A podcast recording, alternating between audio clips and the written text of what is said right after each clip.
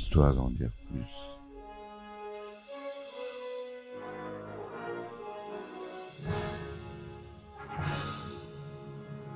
Eh ben attendez, on est en France. Allez, sec Hop.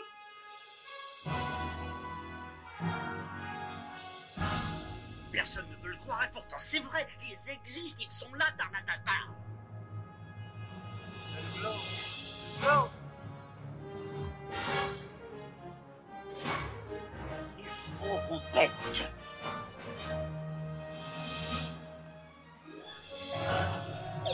Circuit branché, correcteur temporel temporisé. Bonjour, bienvenue sur Histoire d'en dire plus, le podcast euh, qui parle de cinéma. Et aujourd'hui, on va parler de cinéma d'animation. On va s'attaquer à un Walt Disney, un des plus célèbres, un qui a le plus marché. En 1994, vous aurez reconnu Le Roi Lion. Allez, c'est parti mon kiki. Alors Le Roi Lion, The Lion King, c'est le 43e euh, long métrage d'animation Walt Disney et le 32e classique d'animation des studios Disney. Il fait partie des classiques. Réalisé par Roger Salers et Rob Minkoff. Sorti en 1994, il est inspiré en grande partie du Hamlet de William Shakespeare. L'histoire se déroule dans la savane d'Afrique. Simba, un jeune lionceau, fils de Mufasa, découvre son futur royaume, la terre des lions, sur lequel il régnera en tant que prochain souverain. Cependant, le frère diabolique de Mufasa et oncle de Simba, Scar, arriviste et nourrissant les noirs dessins, convoite le trône. Simba, épaulé de ses amis, notamment Nala, Zazu, le conseiller du roi, Rafiki le mandril sage, le duo comique Timon et Pumba devront faire face à Scar et à son armée de hyènes avec lequel il mettra la main sur la terre des lions et Simba devra gagner son titre de roi pour faire régner la paix et apporter l'équilibre dans le grand cycle de la vie. Alors, euh, à la réalisation, on a dit que c'était Roger Sellers et Roger Minkoff. Le scénario, il a été réalisé par de multiples personnes. 1, 2, 3, 4, 5, 6, 7, 8, 9, 10, 11, 12. 12 différents scénaristes pour euh, ce film. La musique, ça allait de Hans Zimmer, musique totalement, la BO est totalement magique, faisant partie des films d'animation à succès du second âge d'or d'Odyssée, comme pour ses prédécesseurs La Petite Sirène, La Belle et la Bête et Aladdin. Le Roi Lion devient, à l'issue de sa sortie en salle, un gros succès du box-office mondial. Le film sort le 15 juin 1994 et rencontre un énorme succès critique et financier, devenant le film numéro 1 du box-office mondial de l'année 1994. Il fut également considéré comme le film d'animation le plus rentable de tous les temps, avant de se faire détrôner plus tard par Le Monde de Nemo et La Reine des Neiges, mais restera néanmoins le film d'animation en 2D le plus rentable de tous les temps, puisque le monde de Nemo et de la Reine des Neiges sont en 3D, eux. Évidemment. Des grandes personnalités du cinéma et de la télévision ont également contribué à ce projet. Plusieurs voix originales sont celles de James Earl Jones, la voix de Dark Vador, Jeremy Irons, Whoopi Goldberg, notre ami Rowan Atkinson, Mr. Bean, ou encore James Cumming. Les chansons du film furent écrites par Tim Rice, accompagné du talent, talentueux compositeur Elton John, avec qui le film remporta l'Oscar de la meilleure chanson originale sur le film Can You Feel the Love Tonight? L'amour brille sous les étoiles, en français. Le film reçut également l'Oscar de la meilleure musique de film sous l'arrangement de Hans Zimmer. En France et en Allemagne, Il fut le premier film d'animation Disney à se hisser en tête du box-office depuis les aventures de Bernard et Bianca en 77. Deux suites lui seront données, Le Roi Lion 2, L'honneur de la tribu en 98 et Le Roi Lion 3, Hakuna Matata en 2004, sortis directement en vidéo, ainsi que deux séries télévisées dérivées, Timon et Pumba de 95 à 98 et La garde du Roi Lion de 2016 à 2019.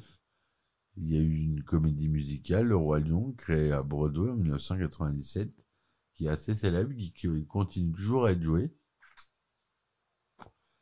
sur les arrangements de Zimmer. 25 ans après sa sortie dans les salles, le film est diffusé pour la première fois en clair à la télévision française sur M6 le 15 juillet 2019, alors qu'un remake en animation 3D fait l'objet d'une sortie en salle.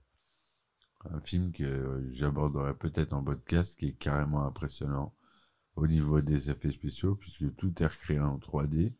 C'est un film live où tout est en 3D ultra réaliste et vraiment il y a un travail de fou sur ce film. Voilà. Bon, le synopsis détaillé. En Afrique, dans une contrée nommée la Terre des Lions, les lions dirigent le monde animal du haut du rocher des lions. Le roi Mufasa et la reine Sarabi, aidés du mandril Rafiki, chaman et conseiller du roi, présentent leur nouveau-né Simba aux animaux du royaume. Simba grandit mais reste jeune et turbulent. Son père lui montre la terre des lions et les responsabilités qu'implique la royauté et l'histoire de la vie.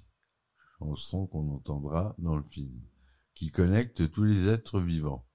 Scar, le frère de Mufasa, combattent le trône et piège Simba, insoucieux, et sa meilleure amie Nala, en leur indiquant un cimetière des éléphants, terre des hyènes tachetées bannies du royaume.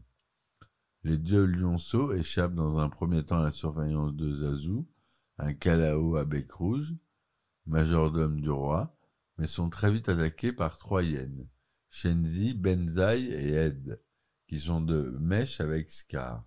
Alerté, Mufasa parvient à intervenir à temps, mais réprimande son fils pour lui avoir désobéi. Toutefois, il lui explique que les grands rois du passé les surveillent dans le ciel étoilé et qu'un jour il les rejoindra pour veiller sur son fils. Entre-temps, Scar, qui a vu son plan échouer, en prépare un autre avec les hyènes pour piéger à la fois son frère et son neveu. Un jour, Scar emmène Simba dans une gorge, puis ordonne aux hyènes d'y faire débouler en trombe tout un troupeau de gnous. Il informe ensuite Mufasa du danger que court son fils. Sachant pertinemment que le roi se dépêchera de le sauver, Mufasa sauve Simba, mais manque de tomber périlleusement dans la gorge. Il est alors retenu par Scar, qui finit par le trahir en le rejetant dans le vide. Il persuade ensuite Simba que la mort de son père est de sa faute et qu'il doit quitter le royaume et ne jamais revenir. Scar ordonne ensuite aux hyènes de tuer lionceau, mais Simba parvient à s'enfuir. Scar annonce ensuite à, à la troupe de Lyon la mort de Mufasa et de Simba, et s'autoproclame roi, autorisant la meute de hyènes à pénétrer dans la terre des lions. Perdu et évanoui en plein désert, Simba est secouru par Timon, un suricate, et Pumba, un phacochère, d'anciens exilés qui voient en lui un futur allié. Les années passent et Simba grandit ainsi dans la jungle avec ses deux nouveaux amis, menant une vie insouciante, guidée par la philosophie Hakuna Matata, sans aucun souci en Swahili. Au fil du temps, Simba est devenu un lion adulte et fort, mais a toujours en tête la mort tragique de son père. Rafiki, qui sent la présence de Simba par-delà le désert, part à sa recherche. Un jour, Simba sauve Timon et Pumba du lion en chasse qui se révèle être Nala, devenue elle aussi adulte.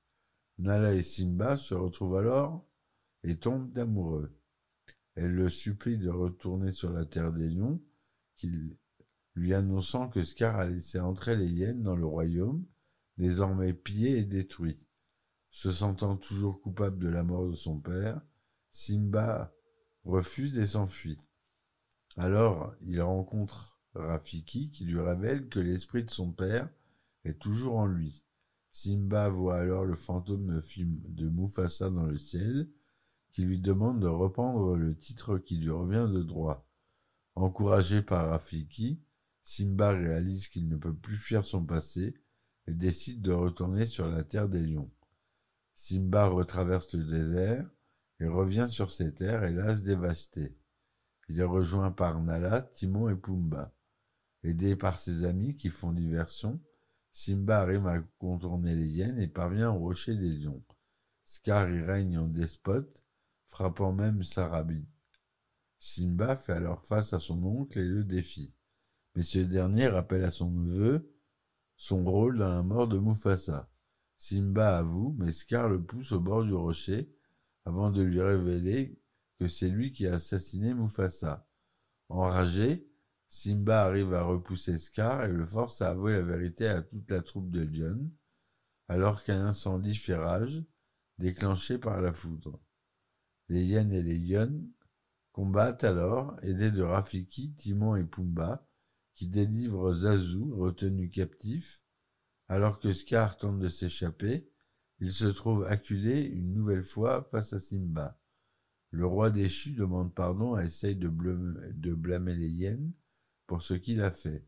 Simba ne croit pas son oncle, mais épargne sa vie en lui ordonnant toutefois de quitter la terre des lions pour toujours. Scar fait alors semblant de se soumettre, puis attaque son neveu, mais Simba parvient à le jeter en contrebas. Scar est finalement attaqué et dévoré par les hyènes qui ont entendu sa trahison. La pluie finit par tomber et éteint l'incendie. Rafiki demande alors à Simba de monter sur le rocher et de prendre la place qui est la sienne. Simba s'exécute, monte sur le rocher et rugit, devenant enfin la roi de la terre des lions. Les mois passent et la terre est redevenue prospère et fertile. Tous les animaux du royaume sont de retour et réunis pour célébrer la naissance de la nouvelle princesse Kiara, fille de Simba et Nala. Simba, en fait, c'est un mot swahili qui signifie, lion, tout simplement. Sarabi, toujours, c'est l'épouse de Mufasa, c'est toujours du swahili, ça veut dire mirage. Scar, en anglais, ça veut dire cicatrice. Pumba en swahili, ça veut dire étourdi ou désorienté. Rafiki en swahili qui veut dire ami. Nala en swahili qui signifie chance. Comme quoi ils ont vraiment cherché à, rentrer euh, dans l'univers Afrique, euh, Afrique noire, euh, savane donc ils ont pris le Swahili parce que ça sonnait bien, c'est vrai que ça sonne bien. Shenzi, Benzai et Ed. Shenzi en Swahili ça veut dire païen, sauvage, grossier ou barbare. Banzai signifie furtivement tapis. Trio de hyènes tachetées, affamés présentés comme sauvages. Sarafina, c'est la lionne, la mère de Nala, meilleure amie de Sarabi. Donc, à la direction artistique, on a Andy Gaskill. En tant que production designer, on a Chris Sanders, euh, des habitués de chez Disney. Au décor, à la supervision, on a Doug Ball. C'est un photojournaliste euh, canadien au départ, mais il a évolué vers euh, la création de décors. La supervision de l'animation a été faite par une dizaine de personnes, avec euh, notamment Mark N, Andreas Deha, Tony Bancroft. On a Tom Bancroft à l'animation des personnages.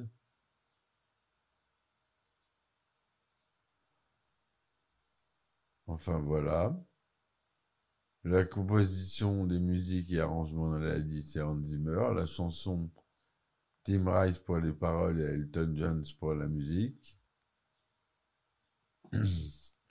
Le budget est énorme, hein, c'est 79 millions de dollars quand même.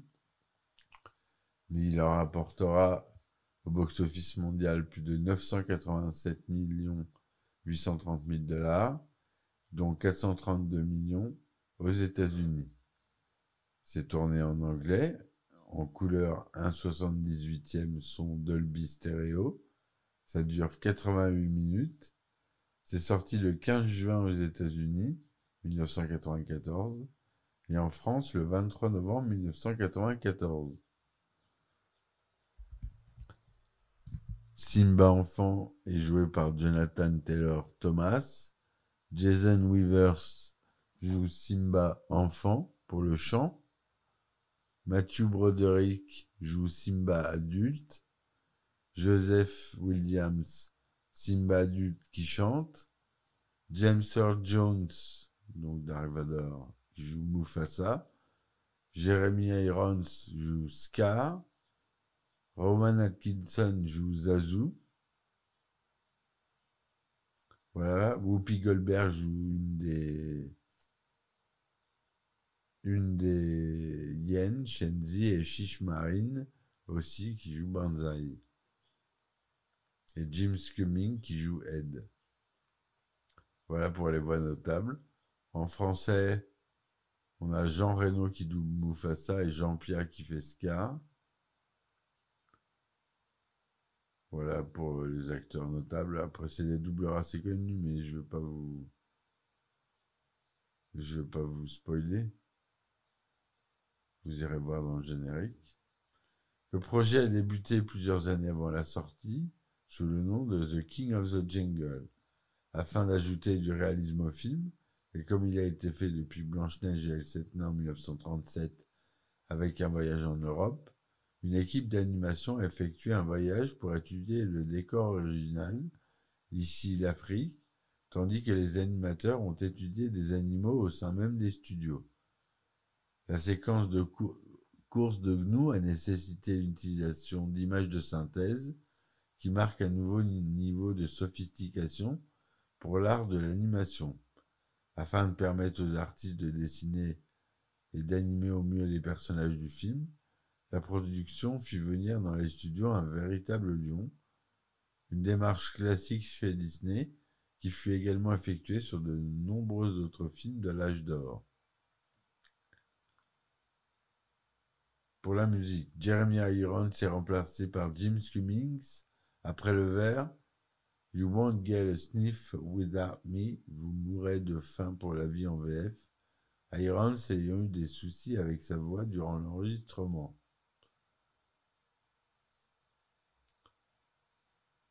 Voilà ce que je voulais vous dire sur ce film qui a reçu un accueil euh, très bon. Il a été ressorti en 3D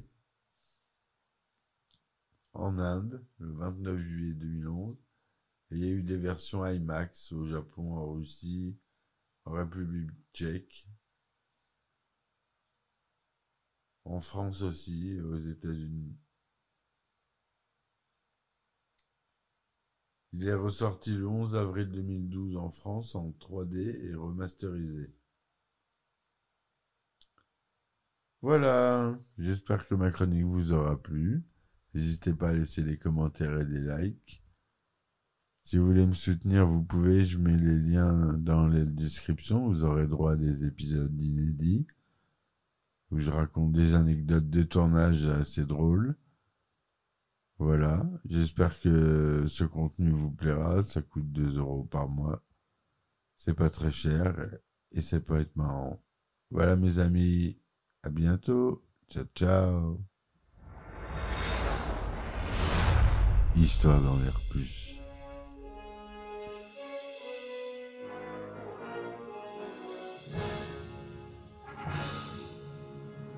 Eh ben attendez, on est en. Allez, cul sec.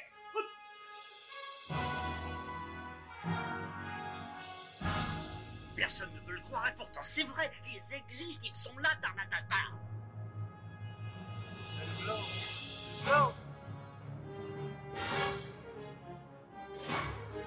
Il faut.